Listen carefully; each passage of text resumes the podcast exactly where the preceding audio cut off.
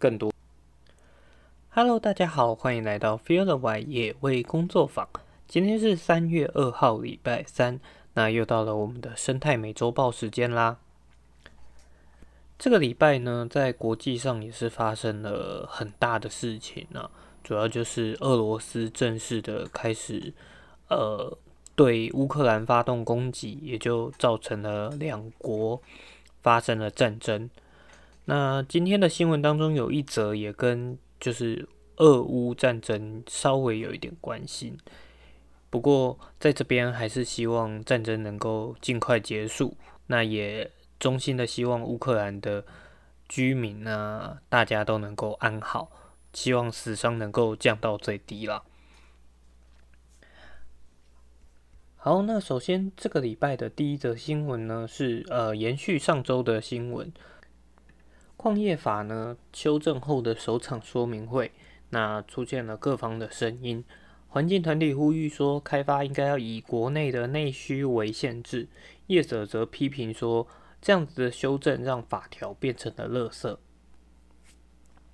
经济部矿业局日前公布了矿业法的修正草案，那首场的修法说明会在二十三号的时候在台北登场。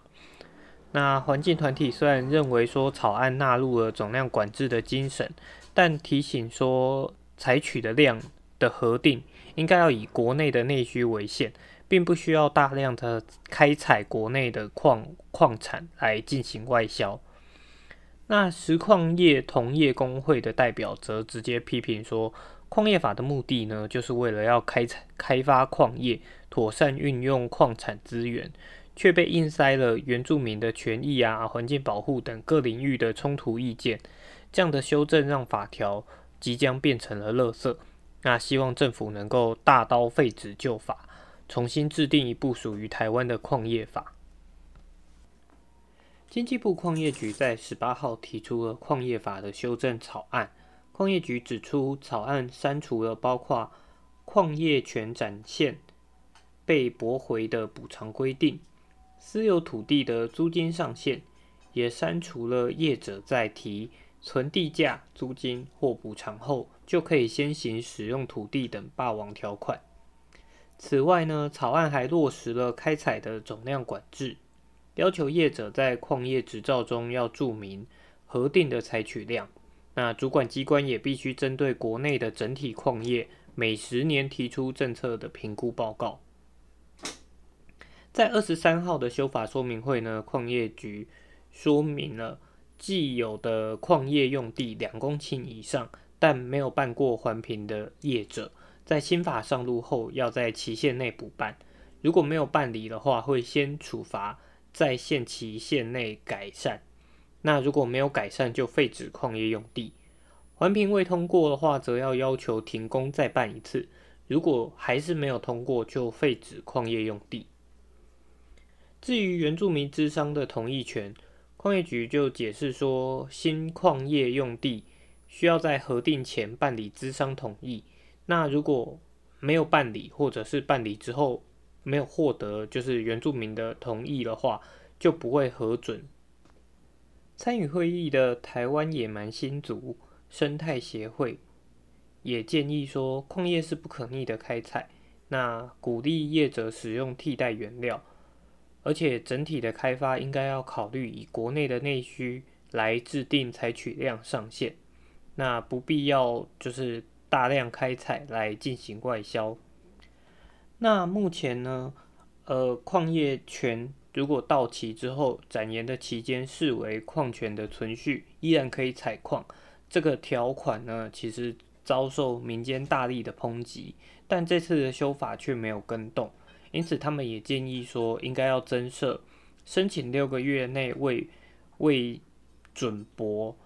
及停止探采权，以免类似的争议持续的上演。那另外也包含出呃，就是不允许矿权的条件，除了国家公园以外，文化资产也应该要纳入。同时，业者应该要得到就是附近。一公里内的聚落居民三分四分之三的同意，否则就应该要驳回。那有参与的呃台湾区实矿业同业工会秘书长也表示说，他认为矿业法的目的应该是要开采矿业，而矿务局负责矿业权的管理。那如今接受了这么多方的意见，不仅抛弃了矿业的专业，也导致了权责不清。他认为说这些细项在执法内定定定就好。他更搬出了宪法来表示说，矿业是宪法层级下的产业，不应该在原民会啊、林务局底下。现行的修法方向让矿业法变成了垃圾，如果实行下去的话，台湾的矿业就不存在了。这则新闻呢，嗯，只能说我觉得以矿业工会来讲，他们是既得利益者，那他们当然会希望说他们可以持续的。呃，开采就是越多开采，当然他们就越能够赚到钱嘛。但是我相信这样子的开发，就是这样子的修法，其实是受到国际趋势影响。大家都希望说，应该要以保全环境为主，而不是单纯为了利益走向。所以，呃，以矿业同业工会他们的想法，我相信他们当然是不乐见自己的权益受到。限制，但以整体环境来讲，我相信正在往一个好的方向。当然，我想，呃，看了新闻还是知道还有一些细项的部分需要做更多的调整。那也希望矿业局接下来能够做出调整，让台湾的整体环境能够走向一个更好的状态。好，再来第二则新闻呢，其实也闹得算蛮大的。这则新闻是三立的主持人李天怡进口动物遭曝涉嫌福报七百万，那顽皮世界怒告他背信。那顽皮世界呢，在多年前被三立的总经理就是购买下来，那因为要经营就是顽皮世界，所以他们也就找到了呃。之前在主持三立节目《消失的国界》的李天怡夫妇，他们来协助进口野生动物，因为他认为说，哎，他常出入非洲，所以应该有一些人脉可以协助进口。不过最后呢，因为不过最后因为动保团体介入关切，然后也让文皮世界最后决定说，哎，不要不需要进口这些野生动物。那在这样之后，才赫然发现说，哎，当初李天一夫妇他们所报的价格其实是福报，而且福报了七百多万，那所以才产生了这样子的官司问题。那非常庆幸，顽皮世界最后是决定不要引进这十八只的长颈鹿，因为长颈鹿本身在运送过程就是算是比较脆弱的动物，而且就是这样子。大老远的从非洲引进十八只长颈鹿，对于长颈鹿的整个族群，或者让大家更认识长颈鹿有帮助吗？其实我觉得是需要思考的。那一方面，其实野味工作坊也很想要让大家更认识自己在地的动物，而不是大家认认识的都是诶非洲的大象啊，或者是长颈鹿啊、犀牛这类的动物。其实像台湾黑熊。或者是石虎，可能面临的危机反而比，呃，不会比不会比非洲的动物来的少，但是我们却没有在意或者是了解到说啊，我们自己在地的动物的状况是什么样，所以也希望这样子的状况能够呃慢慢减少，让大家更认识自己在地的动物。那至于动物园或者是圈养动物的这样子的环境呢？我想这个部分又可以聊更多的话题啦，不过我们就有机会再谈吧。好，再来下一则新闻呢，是国内的健康食品小绿人标章正式的跟动物实验说拜拜。继抗疲劳功能之后，食药署在二十三号再公告了新的健康食物之辅助调节血压保健功效评估方法，在这之中呢，删除了。呃，动物实验的部分，那加重了人体实用研究报告的角色，以符合近年来国际上关注的动物福利。那小绿人在现行的十三项功效当中，已经有两项全面的取消了动物实验，其他的呢也会慢慢的陆续公告来跟进。那食药署食品组的科长也指出说，在取消了动物实验之后，食药署也会针对人体食用研究的受试对象条件啊、受试人数。及安全性的监测项目，甚至是统计方法，全面修订的更加精细。另外，原本准许标示或广告的保健功效及其宣称叙述也会放宽，从原本的辅助调节血压，放宽到个别的产品可以依据提出科学实验，就是验证结果。来进一步宣称说，辅助调节收缩压，或者是辅助调节舒张压。那新公告会给业者两年的缓冲期，从公告生效开始的两年内，申请健康食品查验登记的案件，如果是试验是在公告生效日前就已经开始执行的，亦可以就是呃适用于修法之前的公告方式。好，那下一则新闻呢？是呃，新北有一个摊商，他设售假，结果误伤了流浪猫，遭罚三万元。新北市的动保处在二十二日接获民众通报，在板桥区朝阳市场有流浪猫疑似被市场内的摊商私设的售假夹伤。那动保处会同了远警到场稽查，呃，摊商也坦诚，因为山药。遭到了老鼠啃咬，才把十多年前在五金行购买、已经一段时间没有使用的售夹摆在摊位下方，想要杜绝鼠患，没想到却误伤了流浪猫。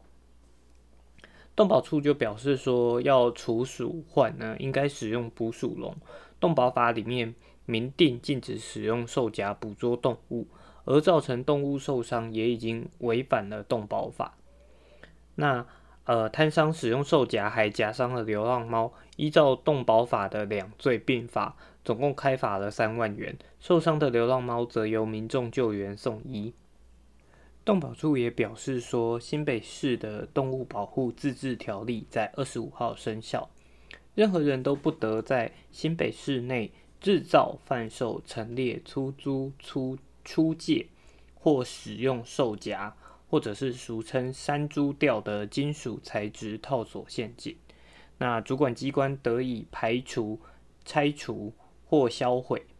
土地的所有权人、使用人或管理人不得拒绝，违者依自治条例处最高可罚七万五千元。不过这个部分呢？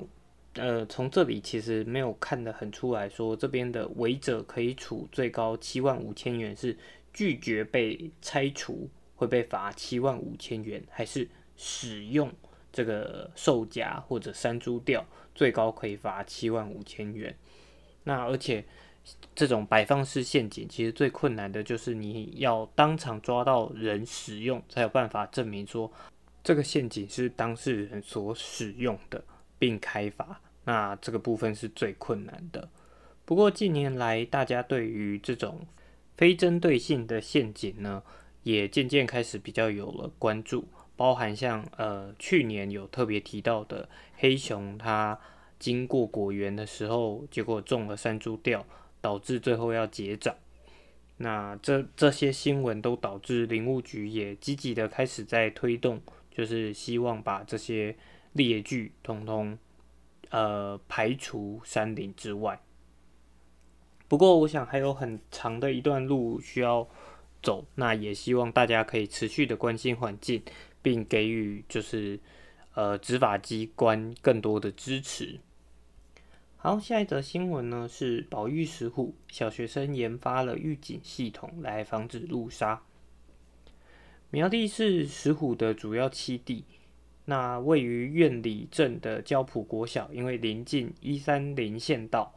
然后附近也都是浅山地区。一三零县道之前也曾经发生过石虎路杀，所以校园就特别发展出了呃科技探索保育石虎的课程。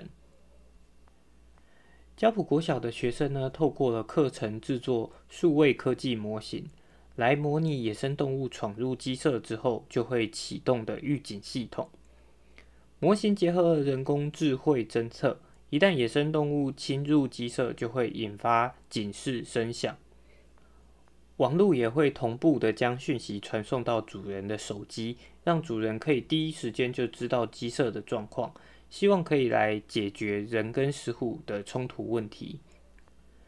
另外，学生也关注石虎遭到路杀的问题，也为此制作了模型。那设置了警示看板与栅栏，模拟一旦石虎想要通过马路的时候，看板就会显示警报，并且放下栅栏，避免石虎直接冲到马路上。那除了科技的课程之外，交普国小的学生呢，也会实际的去。探索社区，设置红外线摄影机，那之后也都会去收回摄影机来检视相片，逐一标示出石虎以及其他野生动物出没的地点，让学生实际体验到保育石虎的工作。这样的课程真的是蛮难人可贵的啦，尤其是让呃就是身处在石虎重要基地的小学生们，在小学阶段就可以接触这么多的保育工作。所以教普国小想必就是也花了很多心思在这个上面，那也希望这些小小的幼苗未来都能够茁壮，就是在他们心中都能记得，哎，石虎是他们呃家乡的一个重要的动物，那也都会持续的愿意关注啊，一起保护石虎。好，再来的新闻呢，就跟呃最一开头提到的跟乌俄战争有关的。乌克兰遭到了俄罗斯的炮火炮火攻击，那乌克兰的动物园也遭受到炮击，造成了动物死伤。园方抛出了开战两天之后的园区状况，现在只剩下一片的荒凉，动物蓝色的玻璃也破裂。那他们也尽可能的向欧洲的动物园求援，希望可以尽可能挽救更多的生命。当然，对于动物园来讲，就是他们也希望能够尽快的救援到更多的动物生命。不过，他们最希望的仍然是能够停止战争，好让就是整个国家以及人民都能够安全又平安。那只能说，这些动物园里的动物真的是蛮可怜的，就是因为人类的不管是利益冲突啊，或者是政治因素。等等原因，然后就呃受到了人类之间的战争波及。那也因为他们住在动物园里面，其实他们并没有太多的选择权，他们并没有办法选择他们要逃离这个区域还是怎么样的。所以，呃。回头像前面有一篇新闻，《顽皮世界》的新闻也提到了动物园的存废，其实这几年在国际上或者是在台湾都受到了很多的重视。那怎么样可以改变这样的事情？我想并不是一件容易的，毕竟许多人也会说啊，动物园可能是他们认识动物的启蒙老师。但是这样的启蒙老师在时呃，就是随着时代变迁之后，是不是有可能做改变？有没有可能让动物受到更少的限制？有没有可能透过别的方式让更多人去认识动物？这是我想大家可以值得思考的。那也真的认认真真的希望战争能够尽快平息，不管是对于动物或者是对于人民来讲。都会是最好的结果。好，讲完了比较悲伤一点的新闻，最后一则新闻呢，来介绍一个呃比较新奇的科技产品。那这个科技产品呢，是植物智慧侦测器，来帮忙让植物杀手也能够当园丁。这两年因为肺炎疫情的关系呢，越来越多人可能长时间都被关在家里，没有办法出门。那大家在希望在室内可以多接触大自然，所以也有可能在家中买了越来越多的盆栽。呃，德国有一间公司绿化研发了一种植物智慧侦测器，只要将它插在植物生长的土壤里面，就能够透过蓝牙或 WiFi 与智慧型手机或电脑配对，及时显示这些植物有没有足够的阳光啊、水或者是正确的温度。那侦测器当中也内建了五五千多种的植物资料，就可以依据植物的品种来协助消费者，呃，调整种植的方式。这款植物智慧侦测器呢，它会用三种颜色来显示植物的状态，红色就表示植物现在非常的干燥，濒临死亡；那黄色的话则表示状态普通，绿色则表示正。处在接近于完美的良好状态。那这款侦测器呢，在受到了疫情的影响之下，反而得到了巨大的成功。在二零二零年呢，获得呃，就是售出的价值达一万五千欧元。到了去年呢，是更上一层楼，到了四万六千欧元。所以真的是呃，涨得蛮多的了。那英国剑桥大学的植物生态学教授也表示说，在封城期间，其实人们很少有机会可以到户外散步，所以把植物带回家，增加与大自然的连接也是好的。不过，他们也呃，就是园艺专家，就是也感到担忧，说，诶，未来人们会不会因因为科技的方便就开始偷懒，而不会再增进自己的园艺技能呢？这个产品真的是蛮呃蛮特别的，而且感觉真的是蛮实用的啦。那我也有上网去查了一下，结果它一个侦测器呢就要九块欧元，相当于三百多块台币。那你还要搭配其他的，它好像还会有一个 hub，就是转接中继站这样子，才能让它传送资讯到你的手机里面，所以额外还要再花一笔钱。不过。真的，对于就是有在种很多植物的人来讲，像我自己，虽然不会说到植物杀手，可是真的很容易一忙起来就忘记给植物浇水。那如果说真的有这个东西可以让我知道说，诶，这个植物真的快不行了，那当然那个当下你就会很快的赶快去帮这个植物浇水，不然一般时候。你可能也抓不准，毕毕竟有些植物它也不喜欢太湿的环境，所以它也不是每天浇水就 OK。那又加上季节的变化啊什么的，所以这样产品我觉得还是非常有前途的啦。也许哪一天我搞不好会买来试试看也说不定。那有兴趣的听众的话呢，也可以去资讯栏里面连接到新闻，或者去搜寻这家公司，那可以去找到他们的产品。好，那这个礼拜的生态美洲报就到这边啦。呃，如果喜欢我们的节目呢，也希望可以多帮我们做分享。上个礼拜的脸书贴文可能因为设了太多 hashtag，所以触及被降到很低，甚至连一个赞都没有。虽然生态美洲报本来就不是一个就是很多人收听的嘛，不过还是希望能够有更好的推广。那如果喜欢我们的节目的话，也希望可以帮我多做做宣传，那我们就下周再见喽，拜拜。